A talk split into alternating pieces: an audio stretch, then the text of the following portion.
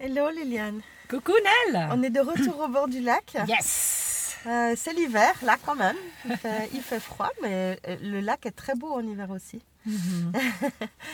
Euh, ouais, peut-être vous entendez que ma voix est un peu modifiée, je suis enrhumée, voilà. Mais sinon... euh, Et puis on a les masques aussi, puisqu'on enregistre dans la voiture.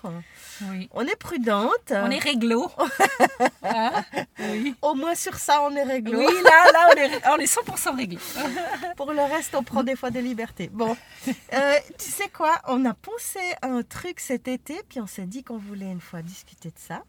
On s'est dit comment ça commence quand on a des petites envies, quand on a des envies de différentes sortes? Euh, quand on a une idée en tête, comment, euh, comment ça se passe? Qui c'est qui amorce les choses? Je- je- bon, dans les siècles passés, euh, les, les relations sexuelles étaient surtout à l'initiative des hommes parce que les femmes devaient satisfaire les hommes. C'était un peu patriarcal comme mode. Là, on est Bon, les versions qu'on a, hein, parce qu'il y a Ouais. peut-être toutes les versions Ouais. qui ont jamais euh, arrivé, Alors, qui sont jamais arrivées jusqu'à nous. disons que c'est la représentation Voilà. qu'on en a. Voilà. C'est la représentation qu'on en a. Uh-huh. Mais on est d'accord qu'on n'est plus du tout dans un modèle comme ça. Enfin, j'espère. Euh, non. Comment, si j'ose te demander, comment ça se passe chez toi Ouais. Qui initie alors? Qui Qu'est-ce que ça dit? Qui, Qui c'est qui, qui amorce les Qui choses? amorce. Qui, euh, Ah Co- oui. ouais, qui, qui commence les choses? Est-ce que Ouais. c'est toujours le même? Est-ce Oui. que... Disons que moi, je suis plutôt un peu le leader. euh, Je suis plutôt celle qui initie plein d'autres choses dans la vie. Hein, je suis dans, un peu Ah, en général, tu vois. Je suis un peu celle qui lance les idées, lance les tout. Et donc, et je suis si allemande et j'ai une sorte d'horloge interne où je me dis, bon, ça fait une semaine et je suis très organisée. donc, pour plusieurs raisons, c'est moi qui initie, mais c'est pas forcément moi qui a le plus envie, en fait. hein, Parce que vous connaissez mon histoire, hein. Je suis Ouais. une survivante d'abus, donc en fait, c'est complexe, notre histoire. euh, mais à cause de ces différentes raisons, tu vois, Suisse allemande organisée, euh, montre en main, euh, de dire bon tiens, ça fait une semaine, et, et un peu lideuse. Ouais. Et toi, Nel, alors, comment ça se passe chez toi? Ah, bah, nous, on n'a pas de souci de, de... Quoi On va dire de libido faut dire le mot? Oui, libido, On n'a pas bien. de souci de libido et notre libido est alimenté par, euh, par des choses qui sont, qui, qui sont au-delà de la pulsion sexuelle. On- ben, voilà, on- Peut-être que je dois vous ra- rappeler que, que mon mariage, il atteint euh, bientôt 30 ans. Yes Euh, donc, dans ces 30 ans, il s'est passé beaucoup de choses et, et notre libido est alimenté par de la tendresse, par de la complicité, par de la détente. Euh, Il y a mille et une raisons pour lesquelles euh, on, on a envie d'intimité avec son, avec son conjoint. Euh, et donc, chez nous, pff, on n'a pas besoin de programmer vraiment. Euh, et puis, je, je dirais que c'est joliment euh, partagé. Hum, Joli, ça. Euh, Ouais. ouais. Ouais. Chacun sait que l'autre est disponible. Et donc, il faut pas faire grand-chose pour... Ah, On n'a pas besoin de gros signaux, de, de, de gros feux de des route. gros phares. J'ai presque envie de dire que ça se fait assez naturellement. D'accord, ok. C'est- encore une chose qui est facile de notre sexualité. Mhm, trop bien. Mais quand tu dis chacun sait que l'autre est dispo, donc tu es tout le temps dispo. Euh, alors, bah, par exemple, dans notre couple, euh, la, qui n'est pas négociable, c'est quand j'ai mes règles, par exemple. Ça, D'accord. c'est, eh, c'est absolument exclu. Il le sait très bien. Euh, lui, il n'a pas envie non plus. Et il se rend très bien compte quand j'ai mes règles. Ça se voit très Mhm. rapidement. hein. Mhm. Euh, l'occupation de la salle de bain, les protections, tout ça. Donc, Mhm. il sait très bien. Et puis, euh, c'est, notre, euh, c'est notre pause, quoi. D'accord. Mais en fait, on, communique tellement facilement qu'on arrive assez facilement aussi à évaluer si l'autre est, euh, si l'autre est réceptif. Euh, après, de nouveau, comme la sexualité c'est facile pour nous, il suffit que l'un ait envie. Euh, il, sait, il sait exprimer son envie et il sait, euh, il sait la communiquer. Oui, Peut-être ça c'est tout un art C'est aussi. tout hein. un art parce que peut-être que moi je vais pas y penser, mais tout à Mhm. coup il y a un geste de tendresse et je me dis oh ça pourrait évoluer. Ah oui, oui, joli. ça pourrait évoluer dans un acte Mhm. conjugal, tu Mhm, vois. beau. Euh, lui il, comprend aussi. Mhm. Euh, parfois ça vaut la peine de vérifier, de dire est-ce que je me trompe ou est-ce que je sens que Mhm. Oui, oui. Mais, mais c'est vrai qu'on n'a pas de technique Mhm. particulière parce que c'est assez euh, naturel. Mhm. Oui, oui, oui, oui. Hmm.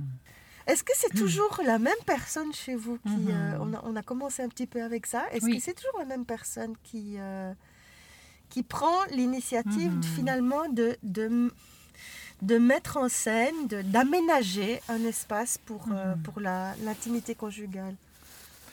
Bon, chez nous, ce qui se passe, c'est que c'est vrai que le fait que mon mari sait hein, que j'ai pas un libido aussi grand que le sien, bah, en fait, je, je- je crois que ça l'a quand même un tout petit peu euh, découragé au, au fil des années Ah. de, de, de, Ouais. de tenter, d'essayer, de demander. Parce que ce qu'il ce qu'il faut dire, c'est qu'en fait, il faut, il faut beaucoup de courage hein, pour que quelqu'un initie Ah ah, n'est-ce pas?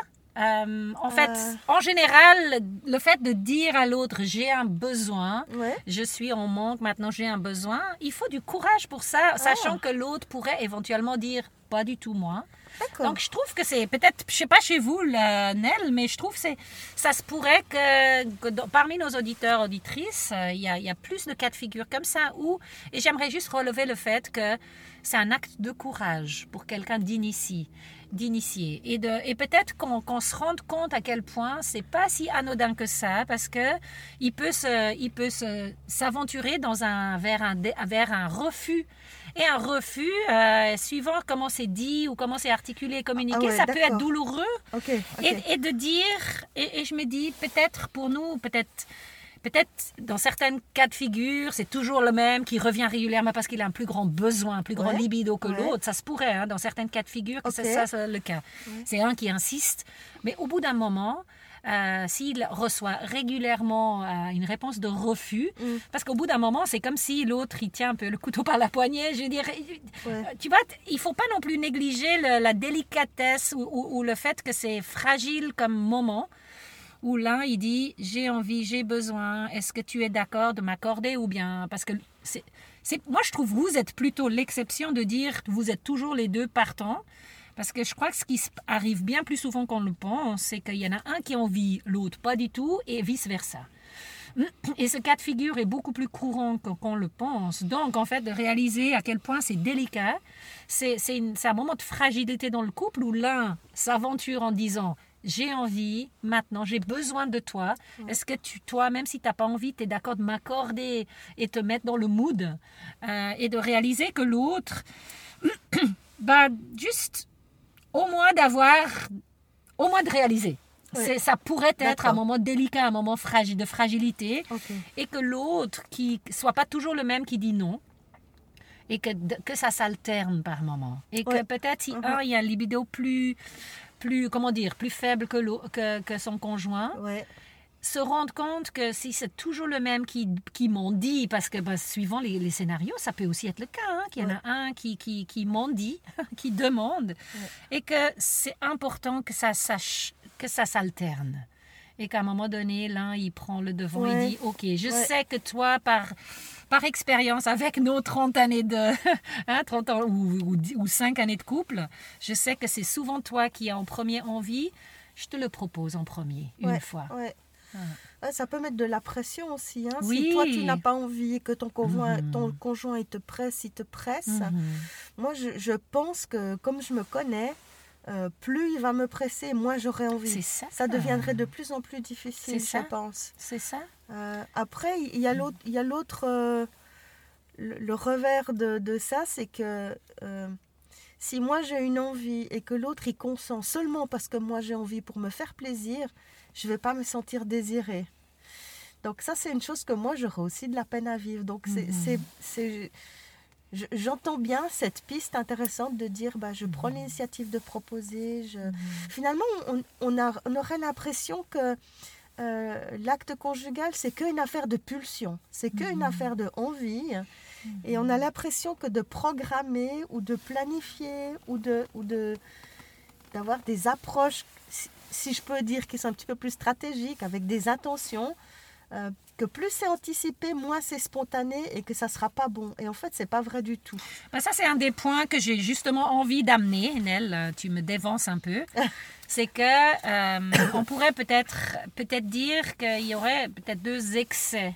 Il y aurait peut-être des couples où c'est uniquement programmé, hein, où c'est toujours... euh, et l'autre, euh, ça c'est plutôt notre cas de figure. Et, finalement, ça me convient assez bien parce que j'aime bien me préparer à l'idée de dire, ok, ce soir c'est, je sais pas, dimanche soir, nos jeunes sont à l'église. C'est à peu près ça.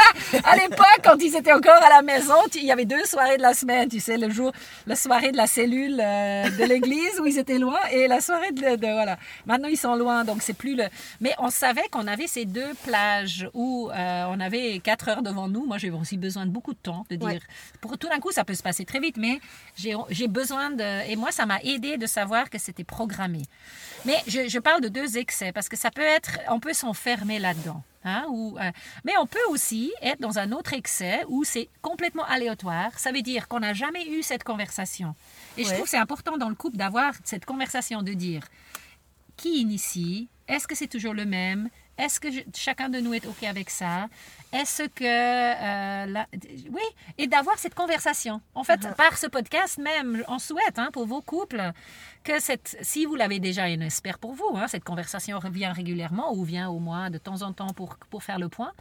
Mais si ce n'est pas le cas, on vous encourage de l'avoir, de dire, est-ce que qui initie? C'est toujours... Ouais, de, juste on- poser ces questions-là. On en revient à ce fameux dialogue. Oui, c'est quand ça. même une clé Mhm. essentielle. hein. Oui, ah oui, vraiment. Mais des fois, on n'y pense pas si c'est pas quelqu'un qui nous pousse. Donc, euh, on Ouais. espère aussi, un des buts de ces podcasts, n'est-ce pas? C'est que donner l'occasion, et si vous l'écoutez à deux, ou bien si c'est juste un de vous deux qui écoutez, on espère, on souhaite vraiment pour vous que ça vous donne quelques questions à pouvoir poser à vos conjoints. Ça, Dire, euh, ça montre qu'en fait, la sexualité du couple marié, puisque nous, on, on parle de ça, hein, de la Mhm. sexualité dans le cadre d'un couple marié, Mhm. Euh, ça montre que c'est un projet et qu'un projet, ça se réfléchit, ça se pense, ça se Mhm. discute, ça s'évalue, ça se réajuste. Euh, ça montre que c'est beaucoup moins... euh, ce, ce terme d'aléatoire, il est juste et ça montre qu'on peut, on peut pas profiter pleinement d'une sexualité qui est en roue libre. C'est- On ne peut pas juste se contenter de qu'est-ce qui vient et de, de, de réagir à, à qu'est-ce qui est en train de se passer? Ah, je réagis. Ça montre que ça, ça se gère aussi, Oui, oui, une, oui. Vie, une vie de couple. Mhm, Exactement. Quand, quand on parle et dit où est-ce qu'on en est, faisons un peu le point maintenant en ce moment. Où est-ce qu'on en est? Qu'est-ce, que- qu'est-ce qui se passe en ce moment? Euh, Ouais. Donc, par exemple, ça vaudrait la peine, je, je le dis comme ça, euh, sur la pointe des pieds, après, euh, vous en faites ce que vous voulez, de prendre un week-end dans l'année, peut-être le week-end de l'anniversaire de mariage, de partir deux jours Mhm. sans enfants et puis de, Hmm. de, de se laisser euh, l'occasion de discuter de certaines choses et d'avoir un vrai week-end de couple. Pas juste de faire des trucs fun, mais de s'occuper de son couple. Après, il y a aussi euh, toutes sortes de week-ends de couple qui sont proposés avec des conférences, des, des séminaires, des intervenants. Peut-être ça vaut la peine, peut-être que c'est, ça fait partie de l'hygiène du couple de, Mhm. de penser, de travailler sur tout ça. Je sais pas. Oui. Ouais, ouais, ouais, il y a des, toutes sortes de trucs. Hein. Bon, moi, si j'ai un week-end de couple, j'ai pas envie d'aller forcément à une conférence pendant ce moment. Non, non, mais Non? je veux dire, il y a Tu des fois de- des. Euh, tu, tu, tu, euh, tu vois, il y a des, certaines organisations qui proposent des week-ends de, de couple, et puis tu as trois séances Mhm. où tu as un intervenant qui t'apporte une causerie, puis après, il y a des ateliers où tu discutes avec ton conjoint en privé, où tu. Ouais, peux avoir des entretiens. Où tu... Mhm. c'est- Si je peux dire un truc un peu trivial, c'est comme euh, le service des 100 000 avec la voiture. Ah oui, voilà. Oui, oui, oui, oui c'est vrai. T'en Euh, connais, tu pourrais nommer, euh, citer le nom d'un week-end? Euh, je sais que la Mhm. Ligue pour la lecture de la Bible fait ça. Je sais qu'il y a des cours alpha pour couple. Mhm. euh, il y en a, il y en a. C'est des choses qui évoluent. Donc, euh, ceux dont je me souviens, euh, peut-être qu'ils sont plus euh, en vigueur. Mais de faire une recherche sur le web, je pense qu'on trouve plein de choses. Mhm. Oui, oui. Peut-être si on est dans les trucs, on peut se dire, bon, euh, bon, là, c'est- très... Euh, râlez pas crête, hein, d'avoir... d'a- Après avoir eu cette conversation, pourquoi pas avoir carrément un jeu de dés On a fait ça l'autre jour de dire père un père. Et il dit puisque je suis le père, moi c'est père, toi t'es un père et que bah et, on lance un dé. On dit bon ah oui c'est père donc ça tombe sur moi et deuxième dé dans combien de jours? Tu vois dans l'espace des prochains trois jours euh, je tue alors et tu le fais comme tu veux mais c'est ton tour d'initier. Fais-moi la cour, fais-moi ah fais-moi une avance. Oh, fais-moi la cour, c'est joli. Fais-moi la cour, mon amour. C'est joli ça. c'est joli. Peut-être un autre truc qu'on pourrait se dire, c'est que de, réaliser s'il y en a un qui est l'insistant et l'autre euh, plutôt la timide, de dire que l'insistante fait une pause consciemment. De dire, OK, consciemment, je vais peut-être baisser le, la, demande, un peu baisser la cadence de la demande. Et, du coup, ça donnerait à la timide ou bien le timide de, plus l'occasion d'initier. Ah, Parce qu'il y en a toujours un qui initie tout le temps. Euh, bah, on perd un peu l'habitude hein, pour l'autre et on rentre dans une sorte de, de, routine qui finalement, euh, on s'enlise hein, dedans. Donc voilà, si on peut donner des petits trucs comme ça. Pour moi, une chose qui est essentielle à se rappeler, c'était que c'est vrai qu'on parle de sexualité comme, c'est vrai, c'est le rapport physique, hein, c'est un moment physique ensemble, mais de, se rappeler à quel point la sexualité met de l'huile dans les rouages du couple.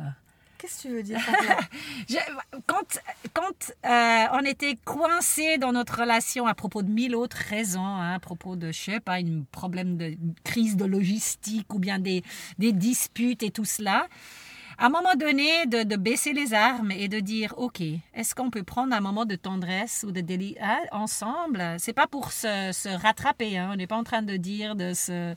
Mais à quel point l'acte sexuel amène de l'huile dans les rouages, amène un bienfait aussi, peut apaiser aussi certains euh, moments où on est à cran en fait. Euh, uh-huh. J'ai souvent fait l'expérience en fait de se dire, OK, le fait d'avoir pris le temps, et il faut du temps des fois, hein, de vraiment se... Ouais, bah, que tout cette, toute cette... Euh, que toute cette euh, activité soit, soit mise en place, euh, faire la cour de l'autre, se donner le temps, mm-hmm. de, de, de, ralentir le rythme, tout ça, ça demande du temps et de l'investissement. Autant qu'on investit dans nos enfants ou dans notre profession ou dans nos églises ou bien dans nos amitiés de réaliser c'est un véritable investissement de temps et que finalement cet acte qui est purement physique, on peut dire, mais amène tellement de bienfaits sur tous les autres plans, hein. corps, âme, esprit du corps, et, vraiment du huile dans les rouages, euh, où finalement on repart tout, tout apaisé en fait pour le reste. C'est vrai, euh, c'est vrai pour, pour euh, pour notre être intérieur, mm. euh, voilà, pour l'affect, pour... mais c'est très vrai euh, sur le plan physiologique puisque mm. euh, euh, l'acte sexuel libère des hormones du bonheur. Bah hein. Donc c'est vrai que quand on dit ça fait du bien, mhm. euh, ça fait du bien aussi euh, physiologiquement. Ah oui, très concrètement. Mhm. bon, moi, je, moi, personnellement, si je suis à cran avec mon mari, je ne pense pas que je peux consentir un rapport sexuel. J'ai besoin de me réconcilier d'abord. Mhm, il est vrai que les réconciliations peuvent déboucher voilà. Après les réconciliations. Mais par contre, je suis pas... terminée en beauté. Mais je ne serais pas d'accord de manipuler mon conjoint et de, de, mettre un terme à un conflit au moyen d'un rapport sexuel. Je suis d'accord avec toi. Euh, je ne l'utiliserai pas comme moyen. Oui, oui. Mais, mais je suis d'accord que ça, ça c'est dans le processus. C'est ça. Ouais, je suis d'accord. ok. Euh, on a fait notre petit tour de la question euh, parce qu'on ne on prétend pas apporter toutes les réponses, mais on a fait notre petit tour. C'est notre témoignage. Et on vous encourage euh, de, à votre, de votre côté de peut-être entamer la conversation, de dire qui initie chez nous vraiment. Parce qu'on sera étonné par les réponses de l'autre. Peut-être on pense que c'est toujours moi ou c'est toujours lui, et qu'en fait, en posant la question à l'autre, on sera étonné de sa réponse. C'est vrai, c'est vrai. Donc voilà, c'est un... C'est un podcast qui pourrait s'appeler À qui le tour À qui le tour Pas mal. Tu es toujours très forte, Nell. D'ailleurs, c'est toujours Nell qui trouve les titres de nos podcasts. Bravo. Ouais, merci. Ok, alors euh, à la prochaine. À la prochaine. À bientôt. Salut.